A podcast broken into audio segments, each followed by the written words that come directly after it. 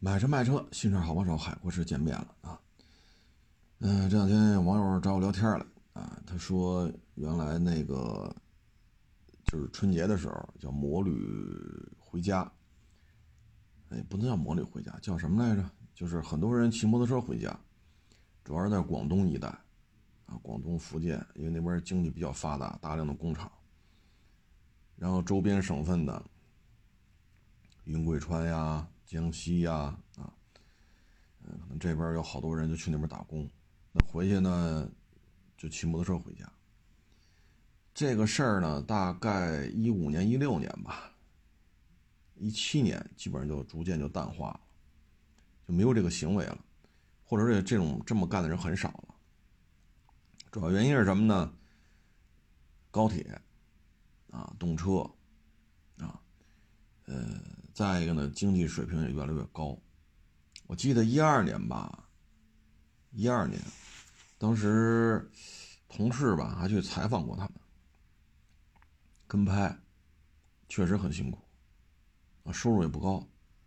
但是到了一五年、一六年吧，收入普遍都比较高了，啊，低于五六千的都不太多了。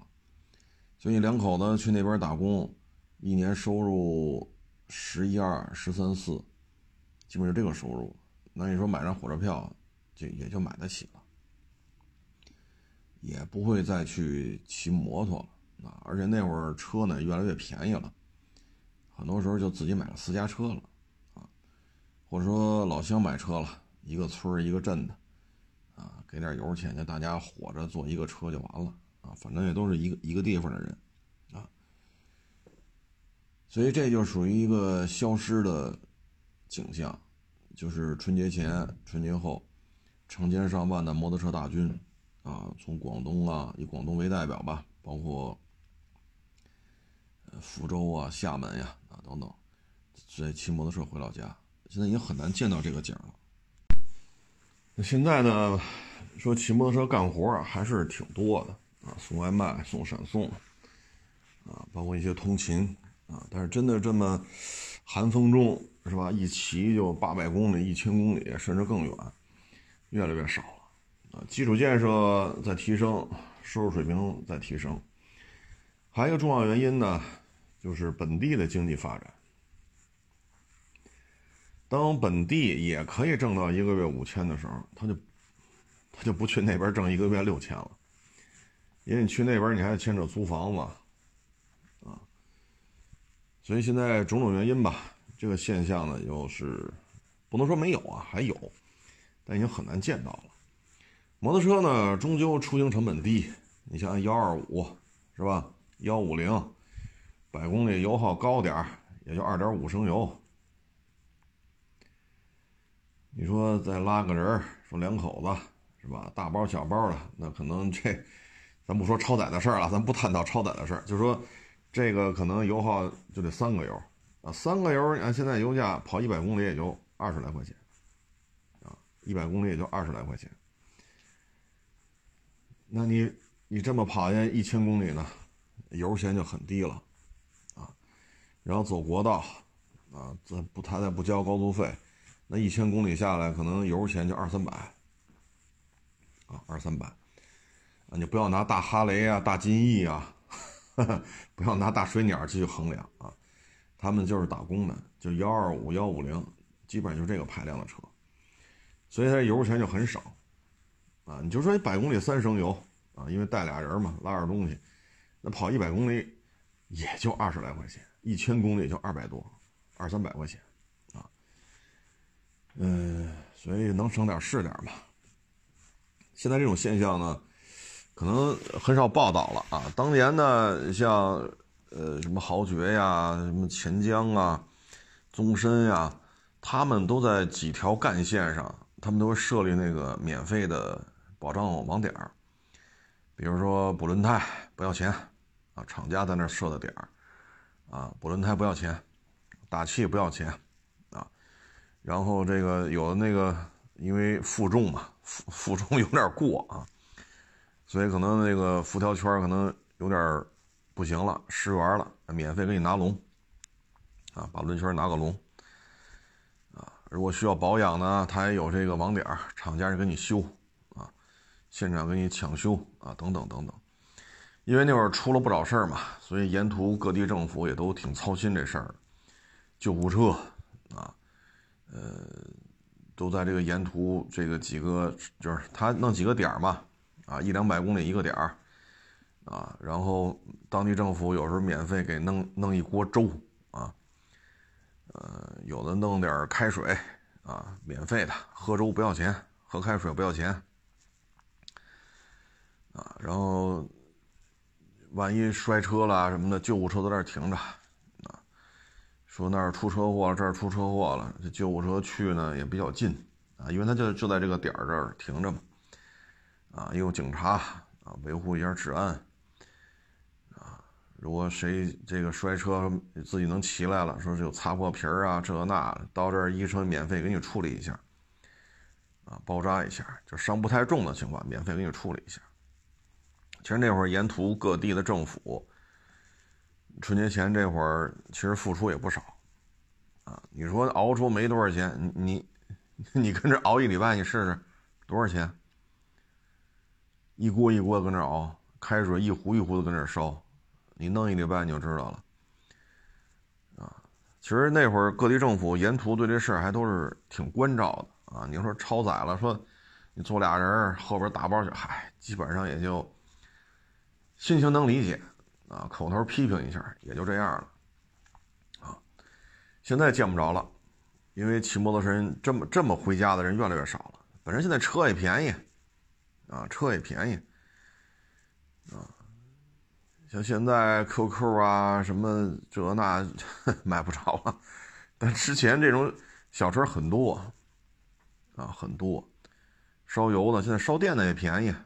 啊像五菱宏光 mini EV，这比那摩托车贵不了多少，啊，所以现在这个景象已经很难见到了。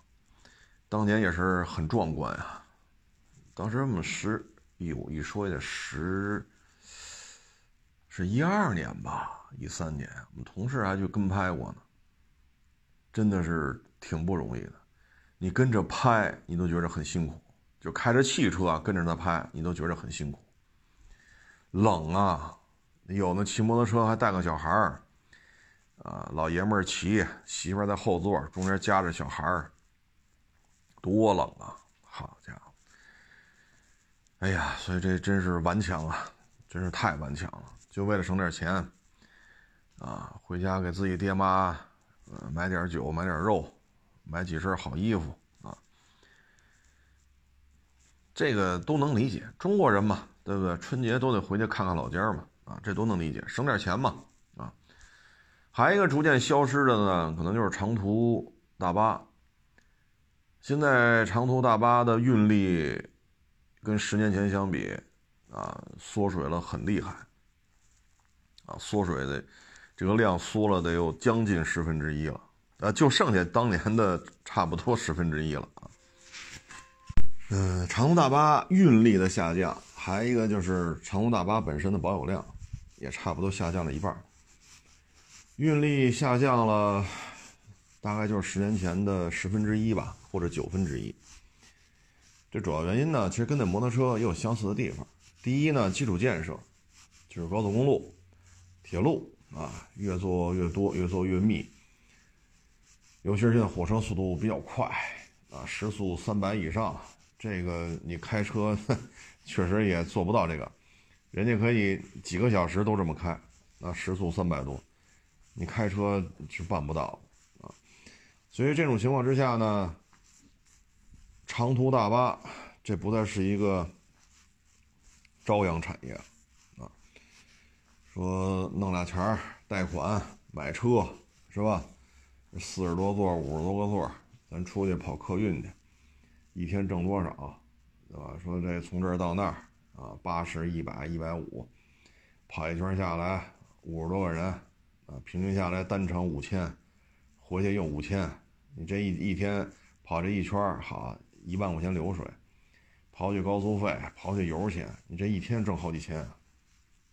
现在这景儿啊，不太好见了啊。再就是私家车，啊，私家车，私家车多，高铁呢越做越发达啊，所以这个企这个买卖吧，你像包括原来咱们有六里桥长途客运站，我不知道大家七八年前、八九年前去那边溜达过没有？啊，八王坟啊，四惠，好家伙，那那个拥堵啊，混乱呀。站外停车、站外揽客啊，等等等等。那现在呢，也不是说没有，但现在确实少很多了啊。因为坐火车方便，你愿意坐慢车，它有便宜的；你愿意坐这个三百多时速的，它有贵的。或者说几个老乡开个车啊。大巴呢，现在这个抽抽吧，主要就是基础建设。啊，当一个国家的高铁、动车、高速公路网，特别是私家车的造价越来越低，啊，你说现在十万包牌，你能买到很多车，啊，朗逸，啊，宝来，轩逸，卡罗拉、雷凌，啊，这些车十万包牌，啊，你就别买那高配的了，你就买个低配。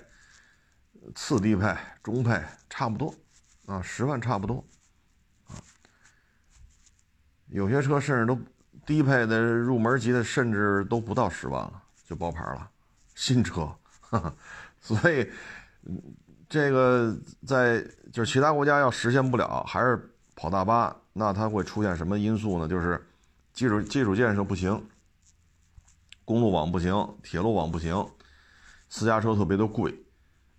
啊，你看咱们好多博主嘛，去什么叙利亚呀、伊朗啊，嗯，包括非洲啊、东南亚呀、南美啊，你看他们去那边采访，为什么大巴多？那边汽车价格特别的贵，因为他们自身的工业水平没有那么高，它可以生产出导弹，它可以生产出机枪，但是让它生产这种。咱不用太复杂的，就是类似于比亚迪海豚、比亚迪海鸥、五菱缤果啊，或者说像朗逸、轩逸这样的啊，一点五、一点六自吸的，两米七左右的，他们很困难，他们做这个很困难啊。你说导弹可以啊，机枪可以，手榴弹可以，但做这个民品做的这么便宜。有难度，所以你看那些国家博主呢，基本就是做各种这种客车，当然有大有小啊。人家有这种，咱们这边叫金杯吧，人那边叫海狮啊，说十三个座的、十一个座的，还有考斯特那么大的，十七八个座、二十来个座的，还有那种长轴的全顺，垂呃长轴高顶儿。全顺、长轴高顶、依维柯，就类似于那种车吧。啊，再往大了就是三四十个座、四五十个座了啊，也能见着中国的车。啊，什么金龙啊、宇通啊，啊。所以咱们这边呢，因为公路网、铁路网、动车，再加上自主品牌在这儿一搅和，啊，所以洋品牌也卖不贵，自主品牌也卖不贵。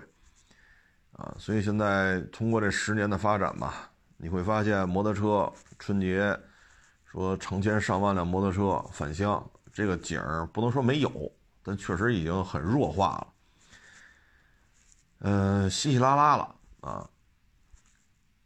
至于说这个大巴呢，现在确实客运量下降，只有十年前的十分之一了，大巴保有量也只有之前的一半啊，这是基础建设。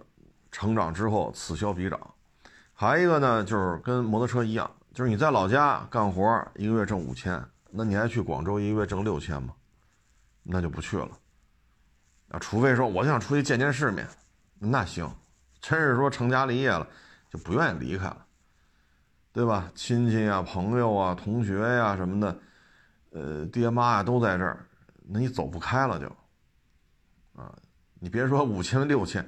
你这边挣七千，在老家挣五千，那也跟老家挣吧，那也比在比去深圳挣七千要强，是不是？你最起码爹妈呀、老婆孩子呀，亲戚啊什么，这天天都能见着呀，是不是？你说谁敢保证没个头头脑热的，上有老下有小了，那就一大一大家子在一块儿，那方便啊。所以种种因素吧，现在摩托车的春节回家的这种这种很难见到了啊。有些呢就是年轻，我就想骑摩托车回去，呵 呵我就想体验一下，也有这样的啊，也有。大巴呢，只能是一些，呃，火车到不了，啊，但是呢，相对而言有一定的人口流动量，啊，你比如这个高铁站到那个，呃，那个镇，啊，假如那个镇四五十万人，那到这个高铁站二十公里，那我这开一大巴，我觉得这活儿有的干，对吧？我觉得这活儿有的干，那行。啊然后中途再有几个小村子、小镇子，是吧？这个村儿一万五千人，那个村儿三千人，啊，拐过来拐过去的。那我这个开个几十个座的大巴，我这么跑来跑去的还行，啊，还行。一天跑俩来回啊，或者国庆啊、春节十一啥的，我一天跑仨来回那还行，还能干，啊，还能干。除非这种情况。啊嗯，否则的话，这个是一个夕阳买卖了啊！说在投资贷款弄十台大巴，雇十个人啊，十个人不行，你还得有这个司乘，那一个车得两个人啊。那你雇这么多人弄出，现在这买卖不能这么做了啊！除非像刚才说的那种，说这儿有五十万的一个，甭管是地级市啊，还有一个大大镇子呀啊，说五十万人到高铁站二十公里。沿途还有几个村子，啊，这个村子大，一万多人；那个村子小，三千人。沿途还有三四个村子，是吧？那从高铁站到这大的五十万人的这个，是吧？这之间还行啊，你可能还能挣点啊。但这都是个案了，这是个案啊。这就是随着经济水平的发展吧，这些行业这种现象啊，现在已经很难见到了。再一个呢，你说坐私家车，那肯定舒适度比你挤大巴强一点，然后服务区累了，我就可以随时停那歇会儿，愿意吃点吃点，愿意喝点喝点，啊。或者说，呃，气温呀、环境还都不错，那服务区里边溜达溜达也不是不可以。但是大巴可不等你这个，啊。你说坐火车呢，它的稳定性、安全性，那还是要比大巴强的。啊，因为大巴你不知道车况是怎样的，你也不知道司机是累了是不累，昨天晚上睡好没有，你这些都不清楚。但是火车呢，相对而言它是更有保证的，那，火车出事的概率远远低于大巴，啊，所以方方面面吧，你看一下，去叙利亚、去伊拉克、去伊朗、去东南亚、去南美、去非洲，你看那些旅行的博主，他们做这种。呃，你说小面包也好，中巴也好，大巴也好，他们这种是主要的出行方式，啊，所以这就是时代的变化嘛。有些行业就废了，有些行业有些行业呢就得到了发展，啊，比如说网约车，网约车这个发展呢，我觉得是有一定局限性的，啊，是有一定局限性。这个局限性就在于呢，现在活儿没有那么多，但是呢，干这活儿的人越来越多。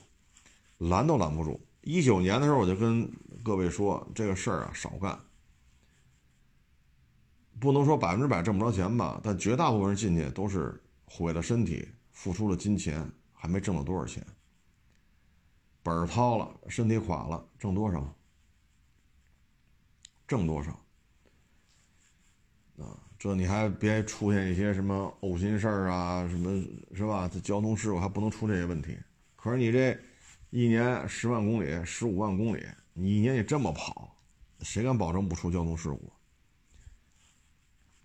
所以，这是得到了发展了，啊，但是盈利还是比较困难的，啊，盈利比较困难，啊，你除非是你这电动汽车不烧油钱，然后呢，你还得玩命的跑。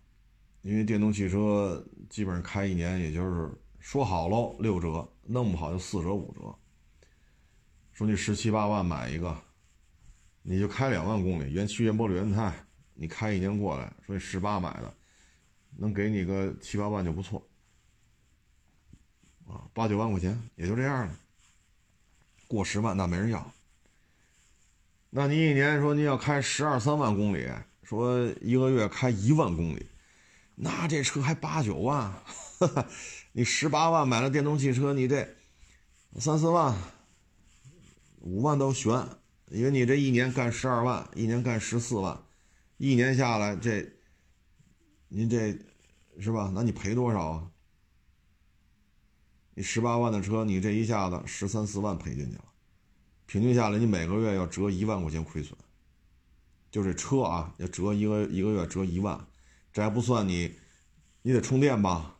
你不能说电都不要钱吧？说跑十三万公里，好家伙，一分钱电钱不掏，这有难度。这个，这还没算你的电钱呢，保险钱呢，对吧？你有没有交通违章啊？你去没去收费停车场？等等等等等等等等，这样的话。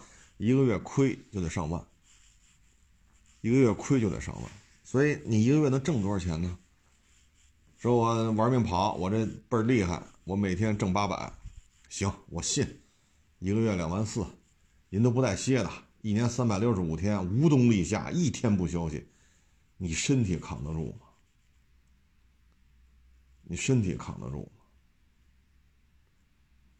对吧？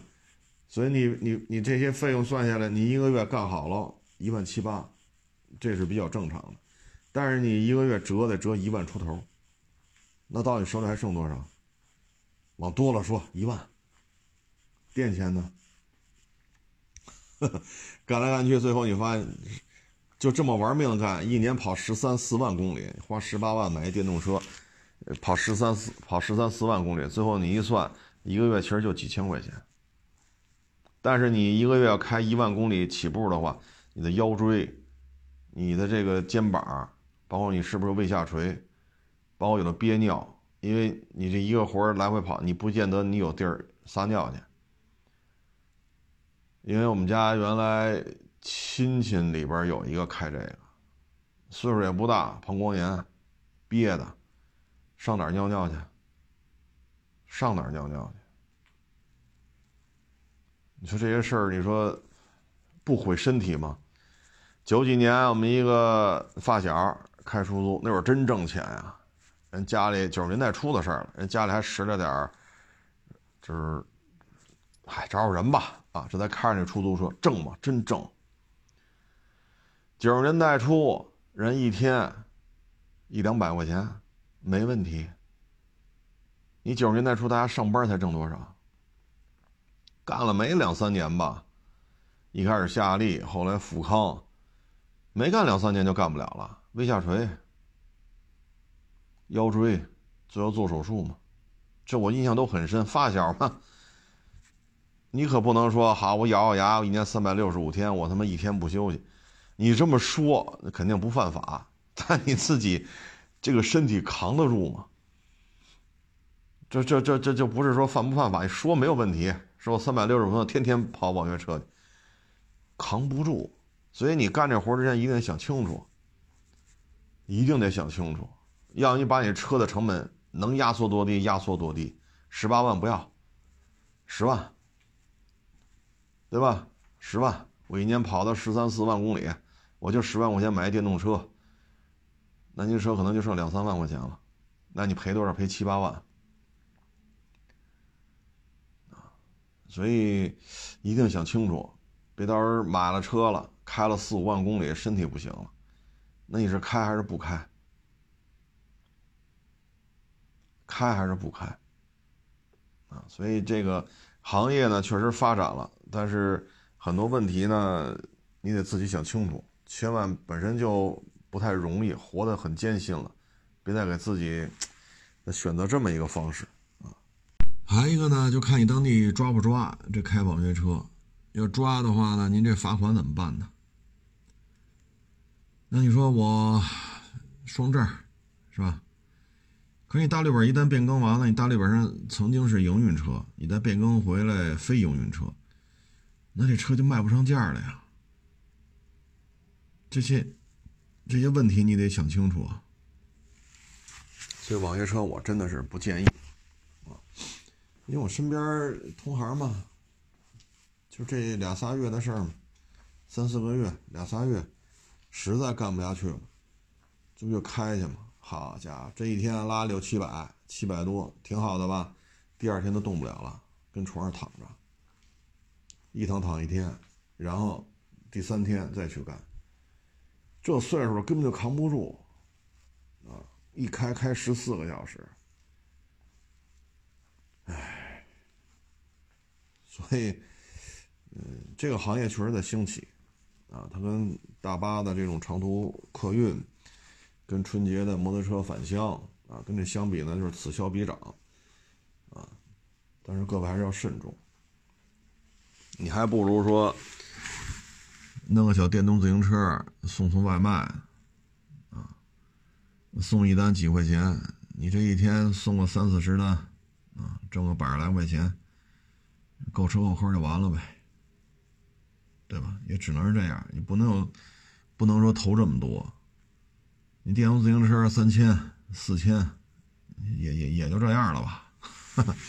如果家里本身就有电动自行车，那你就直接干就完了，那就还不用花这几千块钱再去买一个电动自行车啊。现在啊，反正是不花钱能挣钱是最好的啊。比如说当个保安，超市当个理货员，当然那确实累啊。或者说花点钱，对吧？弄个电动自行车送送外卖啊，尽量是别投资了。挣钱还要投资，投资才能挣钱。那这买卖就别干了，你看最近这餐饮业餐具回收，我平时看看啊，那几个专门做餐饮业回收的，就是你开饭馆倒闭了，你桌椅板凳，啊，后边的这个灶台灶具啊，锅碗瓢盆、刀枪剑戟斧钺钩叉煤气罐，什么这个那个，我全要。啊，全要冰箱、微波炉啊，什么这个那个，烤箱啊。你看现在多忙，你就知道这个现在餐饮业崩盘的有多少啊！所以别投资了，你有你何德何能啊？说说这么多人撤摊不干了，这么多人赔了，这么多人出去开网约车了，我操！您您跑这干了，千万千万不要有那种想法，就是。在座的都是傻叉，就我一明白人啊！我不是说你，不是说他，我说你们所有的人。大爷，我来这行业了啊！这个行业从此就改天 叫什么？改能改改天换面了，叫什么来着？啊！你这么想，那就真错了啊！天天在这儿是吧？刨食的人对这行业的了解和您这儿吃两顿饭，你的这种所谓的。歪歪啊，想出来的那完全不是一个层面。那包括有时候发微博也是，我写完这东西之后，底下人这些评论，我觉得就哪儿跟哪儿的，完全不搭嘎呀。再一个还跑这问了怎么回事，我写的东西已经写的很含蓄了，你应该能看得出来是怎么回事，看不明白，啊，所以你不太了解这个行业，这个那个，啊，不太了解。你包括这陆巡三点五 T 啊，太贵了，原来卖四十八，卖四十八的时候是 LC 二百，那玩意儿当时海外提车价多少？当然，在中东提一台陆巡四点零盖板没天窗五座，才多少钱？啊，现在说呃三点五 T 的也要卖四十八，您没打听打听海外这车卖多少钱吗？我这一天一条海外二手车。我可发过这个二二年上牌的、二三年上牌的，这个海外的这些 LC 三百的这个，呃，三点五 T 都卖多少钱？还有三点三 T 柴油的卖多少钱？哪有四十八的呀？这车在海外说当地货币就四十八，那人家二二年的车，那现在就也就卖四十多吧？你看那哪个卖这价呢？就天天在这发，只负责。评论的时候看一眼，平时这些资讯其实都已经说得很清楚了，但是现实现实生活中这样人很多，非常的多，啊，我也不知道这些人都 平时工作当中是一种什么精神状态。你包括我们这儿开摊儿了现在我看了看我们附近这条街上就那做点心的还行他们家点心不堂食全都是走网销就是网络平台去卖人家没有堂食啊人家弄一小门脸专门做点心就蛋糕嘛各种糕点就那家干到现在一年多两年了吧，新开的，算是站稳脚跟了。剩下那个三天两头的换，尤其是，哎呦，这一说去年的事儿了吧，应该是去年的事儿啊。这边是那个烤五花肉，这边挂俩就写写写一牌子，上面写俩字儿“转让”，已经干不下去了。他干了不到一年，他就干不下去了。离他不到两三米吧，就隔了一个档口，又开一家，也是烤五花肉。哎呦我去！我说你开的时候你没看见离你三米远这家是转让干不下去吗？还得开，开完没干仨月也不干了。这是这这个就就这个世界当中，你接触人多了，你会发现，总有一些人在这儿让你觉得匪夷所思的，就是他这个言行啊，匪夷所思，理解不了。啊，真是理解不了。嗯，你说烤五花肉那么长，好家伙，这这一这一这一串这这一条的肉，这不得二三斤呢？五花肉烤的时候就刚烤着，你你一咬，咯吱咯吱挺脆的，但你吃不了一根，太腻了，太腻了。那东西就是什么呀？说七八个人是吧？咱聚个餐。你来一来一条这个烤五花肉，然后咔咔切成片儿，是是蘸点什么椒盐啊，还是怎么着的？就大家一人尝一两筷子就行了。谁没事弄它呀？还齁老贵的，几十块钱一根儿，他就得热了吃，凉了全是大白油，这怎么吃啊？还不如来个煎饼呢。真的不如来个煎饼，或者来张烙饼，来包榨菜，也比吃这个行。你说现在谁还吃不上肉啊？是不是？就这家挂着转让，你就跑这装修弄，然后没干仨月，这也崩了。我也弄不明白，这是，这就没聊聊吗？这人家为什么干不下去了呀？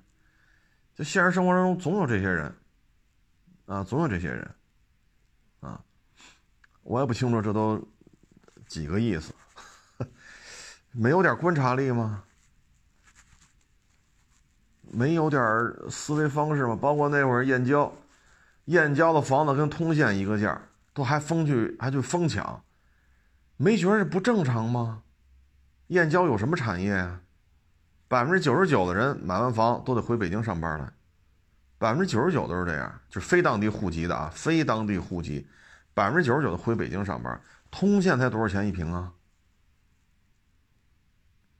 对吗？那儿三万多，你上我们这儿再往北，北六环，北六环这三万多、两万多的房子就有了，就有这个价了。就是我也理解不了，你为什么要去买去？好，买回来咔咔咔，现在好三万买了，现在一万二一平。你买时候三万一平，地下车位还得十万二十万的买，现在呢，一万二送车位，那。这这当时都怎么想的呢？那我这得结婚生孩子，这需要房子。你说这我都能理解，但是在北京，社保满五年就可以买房了呀。所以有些事儿，我是看不太明白，啊，就是你为什么还要投资再开一个烤五花肉呢？你要说隔一百米没看见，咱认为也正常，就中间隔一小档口。俩档口之间距离，我多说点啊，三米、四米，就这个距离咱看不见吗？啊，嗯，这生活当中你会遇见这种人，啊，会会会会遇见这种人。包括买这车，啊，你说那捷豹，你跟他说这玩意儿贬值贬的特别快，修着巨贵，你现在买着便宜，你将来卖的时候会更便宜，赔的比较多，那不行。我们说话跟放屁似的，该买买好，开三年再来卖了，凭什么给这么少啊？我操！我说你看看大家这车才卖多少钱呢？对吧？你这宝马三它也不这价啊，你这车巨难卖，巨难卖。当时劝他了，不听啊。那你说咋整？就是你在生活当中各行各业，你总会总会遇到这种人，就理解理解不了啊，理解不了。哎，包括当年我们那小兄弟就是嘛，二十多年前，爹妈在北京摆摊儿，那会儿还没城管呢，二十多年前挣着钱了，哈，非回他们那个村里边弄一大院子，人工湖、假山、亭子、二层楼。好，最后人村里边村长都来了，说别回老家这么烧钱了，你北京买房子吧，你这孩子也生在北京了，你就买个房子吧，万一当时还有那个买买房送户口，你万一弄一户口呢，多好，你跟这儿花二三十万干什么呀？各位，二十多年前，听吗？不听。那第二年又回去了，再弄个院子，又花这么多钱。连这孩子的上学的老师都劝他不要在这儿花这么多钱了，已经弄一个院子了，没有用。这离市里边，就他们当地那市里边还好几十公里呢，太偏了。这儿，你回北京买房去多好。不听。他有些时候你就是，那你弄到现在，你说你那俩院子挺好的，但是它有多大商业价值呢？那现在孩子生在北京，长在这儿。在这边谈女朋友、娶妻生子，他已经习惯北京的生活了。你让他回村儿，养两头猪、养几只羊，他他孩子接受不了了。所以有些时候你就劝他，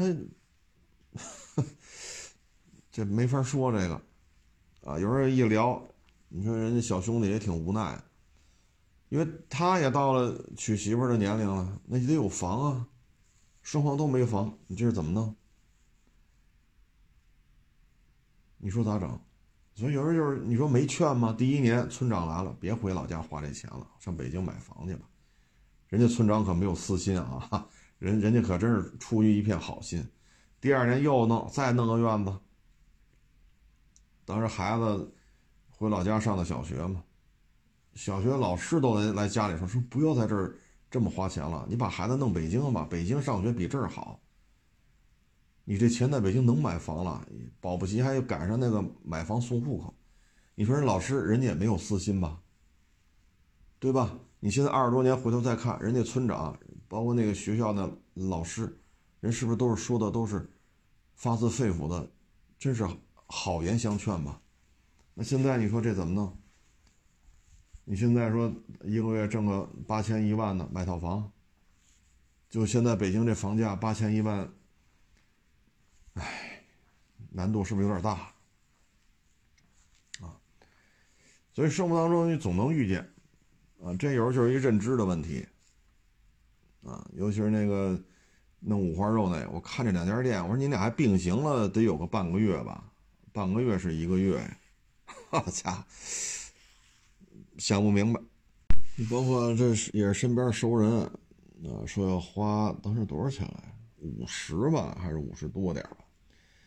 买一个豪华品牌的车，我说你车呀，买是没有问题，但是你得想好喽，赔的巨多，啊，这跟你原来开那个十万块钱那个自动挡的小车，那保值率不是一概念。没事那我也得开个好车呀，那开吧。好，这也就是想想啊。他应该是一就差现在差不多两年了吧，啊，现在呢要卖，问问多少钱？我现在都过不了三十了，收都过不了三十了，因为你买的时候刚刚能从一把钥匙变成两把钥匙，那会儿几乎没有优惠。你现在呢？你这车优惠七八万。您买的时候五十多包牌，现在这车就四十多包牌，因为现在优惠七八万了，再加上年度款的问题，我这车，你 说你说怎么弄？您那是老款，现在是新款，你说怎么弄？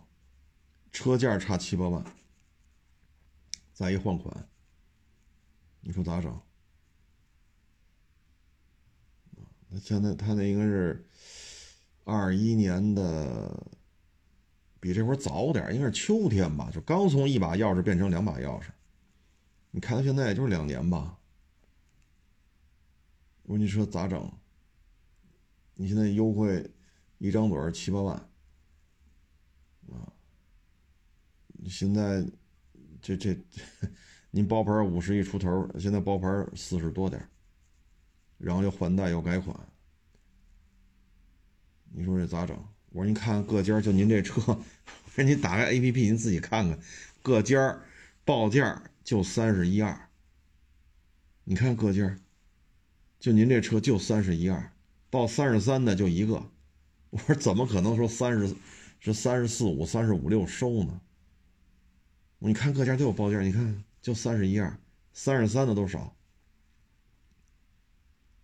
而且你现在这年头了，这已经十一月份了，这这这我十二月份卖出去，我这车，我这马上二四年了，哎，所以有人劝嘛不听，那你卖吗？他又不卖，不卖吧又觉得怕自己亏了，亏了又来问问完了就更难受。那你那是卖是不卖？又不卖，不卖就让自己弄得特难受。所以有时候这生活当中你会接触，哎呀，我说你何必呢？对吧？你说何必呢？你买个十万块钱的车，它哭嚓降两万，那你能赔多少？那你不能一下赔个好家伙二十万没了吧？你车才十万块钱买的，就说新车库差降两万，现在这车八万了，你卖六万，对吧？你开两年赔四万，赔五万也就这样了。哎，所以有时候说吧没用，劝来劝去没用。所以有些时候，你就你就看啊，就你眼巴前过这些人，什么人都有，啊，什么人都有，嗨，这就是人生百态。还有一个就是那法拍房，原来节目当中他说好多回，法拍房、法拍车别接触，您没那两下子，你摆不平这里边的大神仙、小妖精，你您就是一上班的，你摆不平这些事儿。你也不知道吃这碗饭的人怎么折腾你，对吧？卖备货车的，弄抵押车的，倒腾法拍车的，倒腾法拍房的，倒腾回迁房，人有人家的规矩，你说您弄不明白。昨天我在微博上转了一个，这是上海浦东新区啊。这事儿啊，时间跨度可就长喽。一三年，二十八岁的朱某通过浦东新区法院法拍取得了房屋的所有权。四月九号拍的，九月二十五号拿到房产证。结果呢，却发现原房东就在里边住着，就是不搬。结果呢，这他弄不了了呀。人家与这房屋说了，市域房屋怎么怎么着，又找法院啊。要求法院强制执行，但是呢，法院说了，我拍这套房子时候写的很清楚，拍卖成交后，买受人需自行负责清场事宜。人法院强制执行，人不管。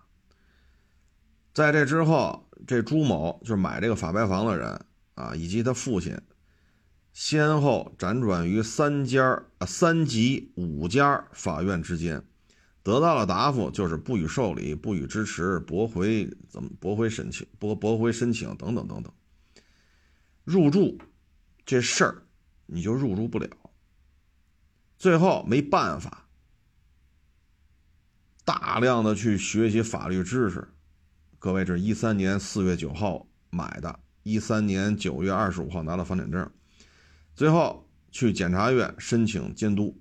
一八年，各位啊，一三年。这是一八年了，一八年朱某向上海市检察院第二分院申请监督，四年间，从一八年到现在，上海市检察院两次向上海市高级法院提出抗诉，经多方努力之下，啊，在这个再审开庭前达成和解，原房的那个房主搬离腾空，交给这个朱某，就是买买受人。二零二三年六月，上海市高级法院裁定终结本案。二零一三年四月九号拍的，二零二三年六月，上海市高院裁定终结本案。十年零两个月呀！这哥们儿说了，我买这房是为了娶媳妇儿。十年过去了，还是单身。说为什么呀？没房啊。那你再买一个，可是我这钱都花了呀。嗯我没那么多钱，这套买了不住，再买一套。老百姓哪那么多钱？这不是买煎饼，这不好吃扔了，再买一个。这个房子跟煎饼之间，它画不了等号啊。所以十年零两个月，你有招吗？三三级五家医院都是不予受理、不予支持，这个那个，最后找检察院、检察检察院、上海市检察院第二分院，四年间，啊，两次向上海市高级法院提出抗诉。检察院也真是给面了，上海市检察院第二分院两次向上海市高级法院提出抗诉，容易吗？而这期间还经历了疫情，到现在这兄弟三十八了，还是单身，娶媳妇的事儿彻底耽误了。他说这十年他也谈了好几个女朋友，一听说你们家有这情况。好家伙，几百万花了，房产证办下来了，住不了，法院也不管你。三级五个，三级五家法院都是不予受理、不予支持。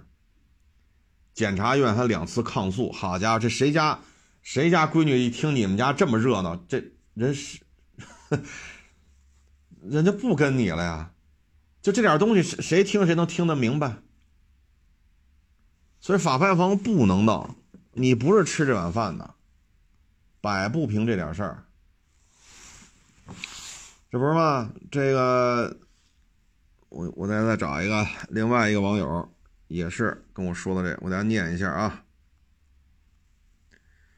这是湖北省武汉市，我就不念了啊。某某区某某小区某某栋单元几零几，咱就不念了啊。就是湖北省武汉市的司法裁定。就是这这个房的来源，司法裁定，然后有房产证啊，谁谁谁谁谁谁谁，然后面积还不算小，无租赁，没有天没有那种天价的租赁合同没有，但是法院在拍品现状当中做了一个红字标述，注意冒号，本标的内有两名八十五岁老人居住。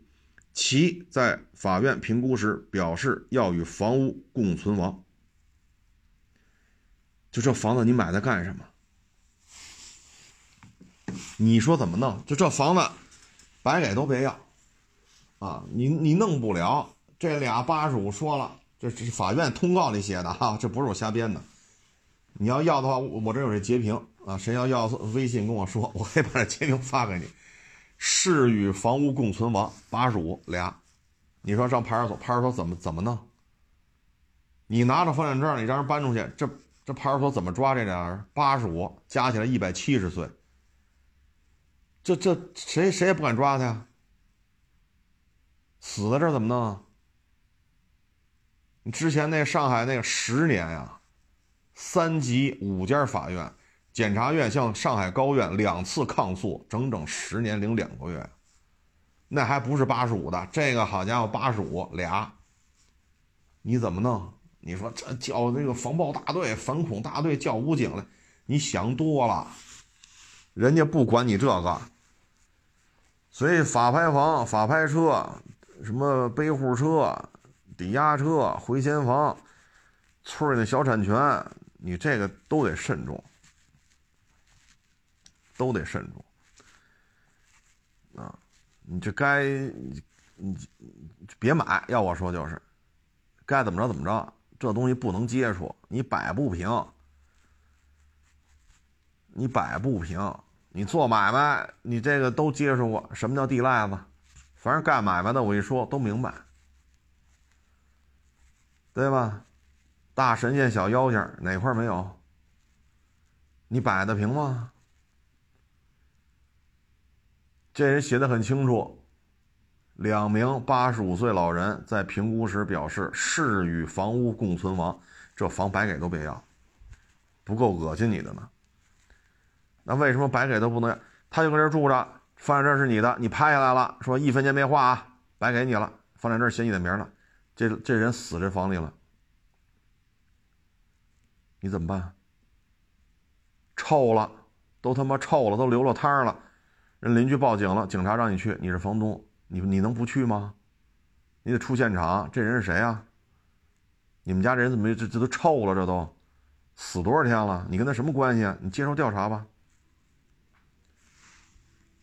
所以白给都别要，你玩不转这点事儿啊！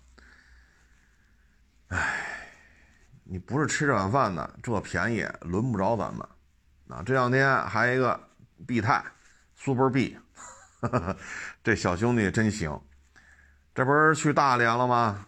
啊，吃那个海鲜，好家伙，这都是鬼秤，那秤都做了手脚了，就俗称的八两秤、七两秤啊。说你买这东西一斤，咱们认为不得五百克吗？你说上下差个三克、五克、十克、八克，咱认为都正常。到他 Super B 去吃去，八两秤、七两秤，可是大螃蟹这单价高啊。您这一斤好，您七两秤，这您来个十斤八斤的，你你这差出多少钱去？你看看这 Super B，这还算是百万博主。他在他今年在中国出名就出名在跟这鬼秤较劲上了。大连市场监督局，你看过了多长时间才来现场？过了多长时间？然后去复核吧。拿秤来没问题啊，五百克的，你看就是五百克，一千克的就是一千克，就拿那个砝码往上放，没有证据证明这个那个，我们这看这秤就是合适，那调了呀，那这不行，这个那，你秤上那铅封都撕了，那就是你看看，啊，这事儿闹大了，今天我看发文了，那几家商户都给办了，没闹大呢。所以啊，呵 呵这个有些事儿得想清楚啊，想清楚。包括现在呃前日子还有网友找我呢，啊，说那个有卖霸道四二零库存车，一七年的，二十六一辆。我操！我这，我说这咱都信，还包你国六 B 能上全国任意地方，你给我，你只要给我二十六，我给你办了。一七年精品车况的普拉多四二零上完牌了，二十六也收不着啊。二十六也收不着啊。您别说精品了，四点零你跑十万公里再补一回漆，补两块漆，二十六也弄不着啊。啊，到这儿新的还包你国六 B，一七年国几排放啊？一七年哪有国六 B 的事儿啊？这就不行了。这就他妈的中了草了！哎呦喂，这小件儿往这一报，二十六新的，交点购置税，我靠，不到三十开新车，普拉多四点零，得包我国六 B，哎呀，这便宜不占，更待何时？这就不睡觉了，哗哗掉头发，满处问去，能买吗？能买吗？能买吗？哎呦，这急撩急撩的，血压蹭楞楞一千多，这他妈就是个套。这就是个套啊！你小时候，你像进山粘鸟去、抓蛇去、弄刺猬、下河捞鱼去，没干过吗？我小时候都干过。我小时候都干过。河里游着游着泳，突然有一蛇两三米长，操！有害怕的不害怕，弄鸭子，咔咔咔弄，哎，把蛇给抓上，弄岸上了。套鸟去。下网粘鸟去，抓刺猬，啊，抓兔子，啊，什么这个抓蚂蚱、捞鱼、弄王八，上树掏鸟窝去，掏鸟蛋去。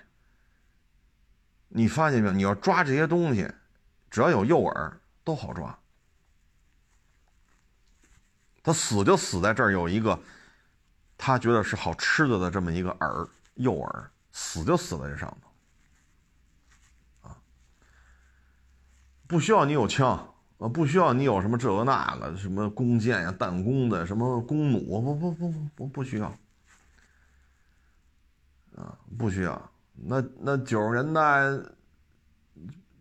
抓这些东西有饵就行，呵呵，哎，所以有些时候你这。你要说被逼无奈不买这房子不行，嗯嗯，那那就买了吧，认了吧，是不是？比如说你在哪儿，这个，嗯，嗨，我别说那么细了，这一说容易得罪人啊。就你不买不行，那咱就认了，十年住不了，咱也别说什么。唉，现现现实生活当中啊，这这个劝都多余，没有用。